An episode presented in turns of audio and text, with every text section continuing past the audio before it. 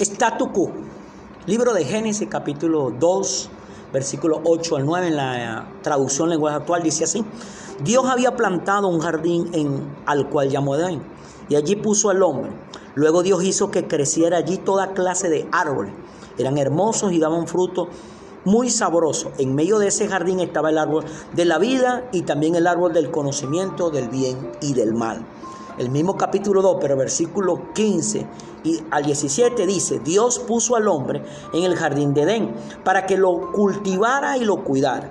Pero claramente le dijo, puedes comer de todos los árboles que hay en el jardín, pero no del árbol del conocimiento del bien y del mal. Si comes de ese árbol, te juro que morirás. Amén. Statu quo. La palabra statu quo es una palabra latina, es una expresión del latín que tiene varios significados, pero el significado que hoy quiero compartir con ustedes, que quiero que tomemos para que podamos traer una reflexión a nuestras vidas, es el desastre en que estamos. Statu quo, el desastre que en que estamos. Aquí podemos ver en el libro de Génesis cómo Dios creó todo en la en el mundo, en la tierra, puso todo lo que el ser humano necesitaba, colocó allí al hombre y a la mujer y les dio de todo. Había plantado un jardín y ese precioso jardín Dios lo llamó el jardín del Edén. Y en ese jardín era la, como decir, la parte más exclusiva de toda la creación de Dios. Allí fue donde colocó a vivir a Adán y a Eva, al hombre y a la mujer. Pero dice que Dios hizo que, que, allí, en ese lugar, creciera toda clase de árboles. Y esos árboles todos eran hermosos y daban una fruta muy, pero muy sabrosa. Pero dice allí que en medio de ese jardín Dios recalcó dos árboles y se los dijo a Adán y se lo dijo a Eva. Este, estos dos árboles que Dios recalcó los llamaban el árbol de la vida, pero también el árbol del conocimiento del bien y del mal. Vemos aquí en este en esta expresión que, habla de, ese árbol que producían fruto. Pero aquí no dice que son manzanas como muchos piensan, cuántas cosas ha oído uno en cuanto a este árbol, a este fruto prohibido que, el, que Adán y Eva comieron. Dice que algunos dicen que son manzanas, otros que pera, unos que piña y hasta yo he logrado escuchar que hasta plátano. La gente tiene muchas maneras, pero aquí no habla de ningún tipo de fruto así como lo dicen las personas o creen las personas. Estos frutos que producen este árbol, el árbol de la vida y el árbol del conocimiento del bien y el mal, son la obediencia y la desobediencia. La obediencia era el árbol de la vida, pero la desobediencia era el árbol del conocimiento del bien y del mal. ¿Qué implicaba esto? Dios le había dado unas reglas para seguir a Adán y a Eva, allí en ese precioso lugar donde Él los había colocado. Pero le recalcó ese árbol del conocimiento del bien y del mal. El ser humano desobedece a Dios porque cree conocer qué es bien y qué es mal, qué es lo bueno, qué es lo malo, qué es lo correcto y qué es lo incorrecto. Dios colocó al hombre allí en medio de ese jardín, pero lo puso para que lo cultivara y lo cuidara. O sea, significaba que tenía que trabajarlo para que esa tierra siguiera produciendo, siguiera fluyendo y siguiera manteniéndose así, hermosa. Pero vemos que lo, para que lo cultivara y lo cuidara. Pero Dios le dijo claramente, le dio una orden a Adán. Puedes comer de todos los árboles que están allí. Cuando Dios le dijo a Adán que podía comer de todos los árboles que estaban allí, incluía el árbol de la vida. Pero Dios le recalcó que no comiera específicamente de uno.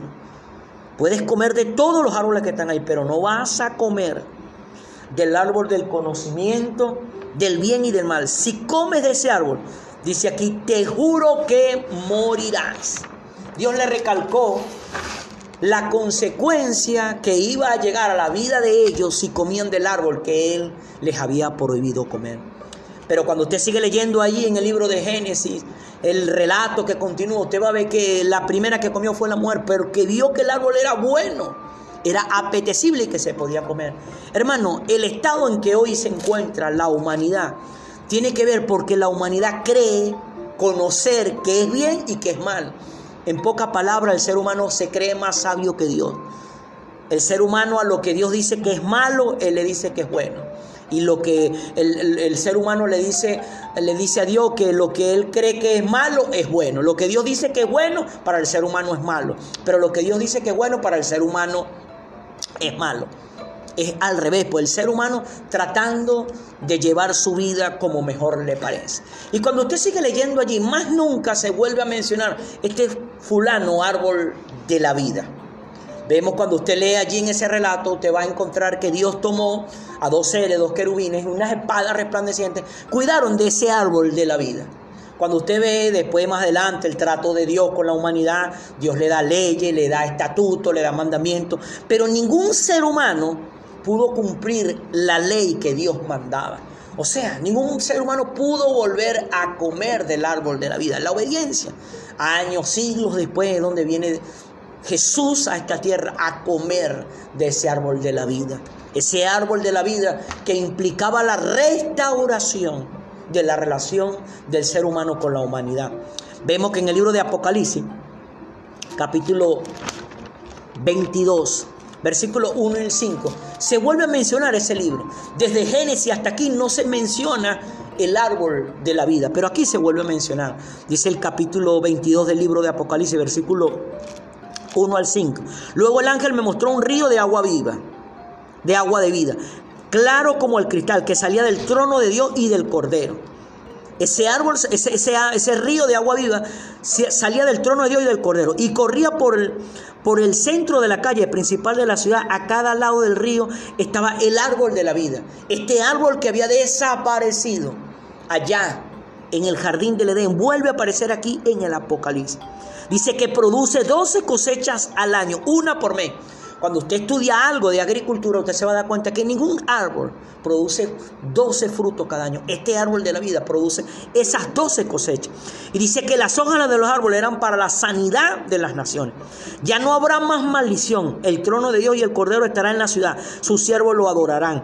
No, lo verán cara a cara y llevarán su nombre en la frente vemos que aquí se vuelve a mencionar este árbol de la vida, pero ese árbol de la vida se encuentra allí, en el centro de esa ciudad, la principal ciudad. Ese árbol estaba rodeado por ese río de agua viva. Dice que este árbol producía 12 cosechas al mes, o sea, una por mes. Pero dice que sus hojas eran para la sanidad de las naciones. Dice que ya no habrá más maldición. Cuando tú llegas a la obediencia, cuando yo llego a la obediencia, se cortan las maldiciones en nuestra vida. Recordemos que a nosotros nos llegan las maldiciones. ¿Qué son las maldiciones? Problemas en la economía, problemas en la salud, problemas en las relaciones con las personas a nuestro alrededor. Todas esas cosas, todos esos problemas, las relaciones, todos esos problemas en la salud, todos esos problemas en la finanza, tiene que ver por maldiciones. Pero las maldiciones que nosotros mismos adquirimos por causa de desobedecer lo que Dios estipula, lo que Dios manda. Pero allí en ese árbol dice que Dice que lo verán cara a cara y llevarán su nombre en la frente. O sea, en pocas palabras, iban a volver a restaurarse la relación con Dios. Pero esa relación con Dios, recordemos que se había perdido en el principio, pero se perdió a través de la desobediencia, que es un fruto es ese árbol. Algo curioso que llama la atención en cuanto a la Biblia. Cuando la Biblia habla de árboles, compara al ser humano con árboles. Jesús dijo que el hacha está puesta en el árbol, en la raíz, en el tallo de cada árbol. Esa hacha es el juicio de Dios. Los árboles somos la humanidad, pero la humanidad producimos un fruto y ese fruto se produce a través de la obediencia o a través de la desobediencia. Notemos que lo que llevó a Adán y a Eva a desobedecer a Dios fue porque se dejaron llevar por lo que veían. Vean que el árbol era apetecible, codiciable y vieron que se podía comer. Ellos vieron que se podía comer, pero Dios le dijo a ellos que no se podían comer. Le juró que ciertamente si comían iban a morir. ¿Qué se iba a morir en ellos? La relación con Dios. Hermano, hermana, amigo, amiga, tú que tienes este material en tus manos en este momento a través de la desobediencia tú estás matando tu relación con Dios. Pero a través de la obediencia tú estás construyendo tu relación con Dios. Estás volviendo a vivir. En ese mismo libro de Apocalipsis, capítulo 22, que se vuelve a nombrar el árbol de la vida, el versículo 14 dice así, dichoso los que lavan su ropa para tener derecho al árbol de la vida y para poder entrar por las puertas de la ciudad. Note algo, se está hablando otra vez del árbol de la vida, pero para acceder a ese árbol de la vida hay que ganarse un derecho. No era gratis, hay un derecho, pero ese derecho se conseguía lavándose las ropas para poder acceder al árbol de la vida. Dichosos los que lavan su ropa para tener derecho al árbol de la vida. ¿Con qué se estaba lavando las ropas? Con la sangre que Jesús había derramado en la cruz del Calvario. Porque Jesús en la cruz del Calvario derramó su sangre. Y esa sangre que él derramó allí en ese madero, hermano, hermana, amigo, amiga, es lo que está lavando la ropa de desobediencia que está colocado sobre la humanidad. Está tu el desastre en el que nos encontramos, la humanidad hoy en día, el desastre en la salud, el desastre en la economía, el desastre en la familia, tiene que ver por el fruto de la desobediencia, por creer, creer que, que sabemos más que Dios. Usted no ve hoy en día cómo el ser humano le ha dado la espalda a Dios, no acatando lo que Dios dice. El ser humano a lo que Dios dice que es malo, el ser humano dice que es bueno. El ser humano a lo que Dios dice que es bueno, el ser humano dice que es malo. Se le lleva la contraria a Dios. ¿A través de qué? De la obediencia, de la desobediencia. Pero cuando viene Jesús, Jesús restaura nuevamente la obediencia. Y Jesús, por medio de su sangre, nos da el derecho de lavarnos, nos da la oportunidad de lavarnos esas ropas de desobediencia. Dice, dichosos los que lavan su ropa para tener derecho al árbol de la vida. Cuando tú crees en lo que Jesús hizo en la cruz del Calvario, cuando tú crees en el poder de esa sangre que derramó el cuerpo de Él, allí en el madero tienes derecho a acceder al árbol de la vida. O sea, tienes derecho a la obediencia. Pero nota una cosa, esa obediencia que implica un sacrificio no la vas a hacer solo. No la vas a hacer sola, la vas a hacer a través de su Espíritu Santo. Porque Dios nos entregó a todo lo que hemos creído en Jesús de lo que Él hizo en la cruz del Calvario a su Espíritu Santo. Ahora significa que yo voy a poder obedecer lo que Dios manda, pero a través del poder de su Espíritu Santo.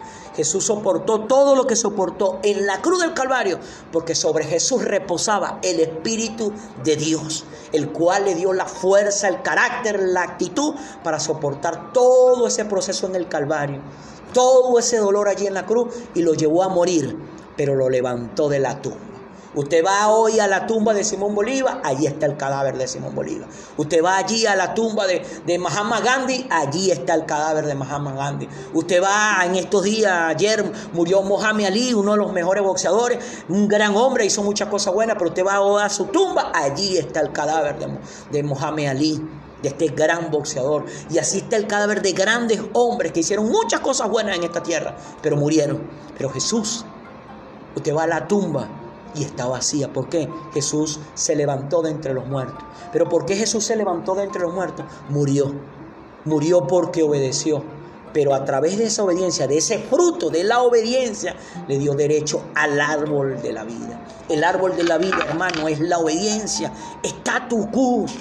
El desastre en que estamos es por comer del fruto de la desobediencia.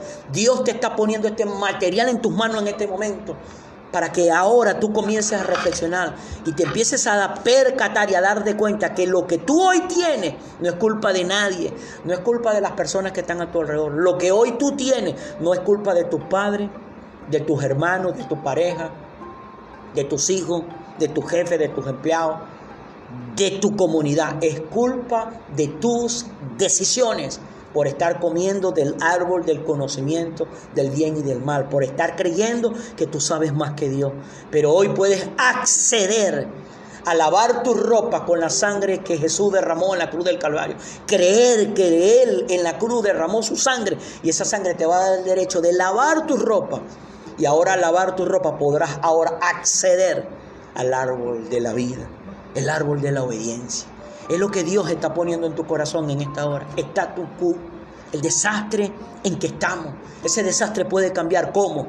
Rechazando el fruto de la desobediencia. Rechazando el creer que yo sé más que Dios, que es bien y que es mal. Y empezar a acceder al árbol de la vida. A través de la sangre que es mi Señor, que tu Señor, que nuestro Señor Jesucristo derramó en la cruz del Calvario. Mi hermano, mi hermana, amigo, amiga que en esta hora tiene este material en tus manos. Dios te está hablando y está trayendo este mensaje a tu vida, haciéndote ver, destapando tus ojos de esa ceguera que estás creyendo que todo ese desastre que hoy estás viviendo en la salud, en la finanza, en el hogar, es culpa de las personas que están a tu alrededor. No, hermano, no, hermana, no, amigo, no, amiga. No es culpa de nadie. El estatus quo que hoy tienes, el desastre en el que estás, es culpa tuya. ¿Por qué? Por desobediente a Dios. Pero ese estatus quo tú lo puedes mejorar. ¿Cómo? Comiendo del árbol de la vida. Teniendo derecho al árbol de la vida a través de lavar tu ropa con la sangre que nuestro Señor Jesucristo derramó en la cruz del Calvario. Empezar a creer que lo que Él hizo en la cruz pagó todo ese precio de culpa que había por causa de la desobediencia. Y comienza ahora a llevar tu vida no como tú crees que es bien y que es mal, sino como lo que Dios dice que es bien y que es mal. Hermano, hermana, amigo, amiga, este era el material que queríamos compartir en esta hora, poner en sus corazones. Gracias por los comentarios, gracias por aquellos que lo han compartido. Y recuerda siempre esto, Jesús en la cruz del Calvario lo pagó todo y vino a traer la restauración de la humanidad con Dios y Dios con la humanidad. Dios te bendiga, Dios te guarde.